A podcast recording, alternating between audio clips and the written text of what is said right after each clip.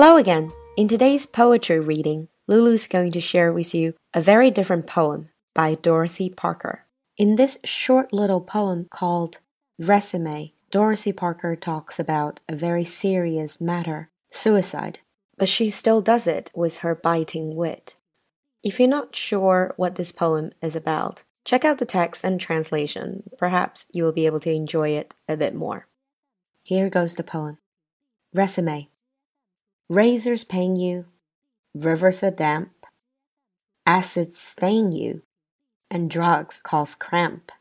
Guns aren't lawful, news is give, gas smell awful, you might as well live.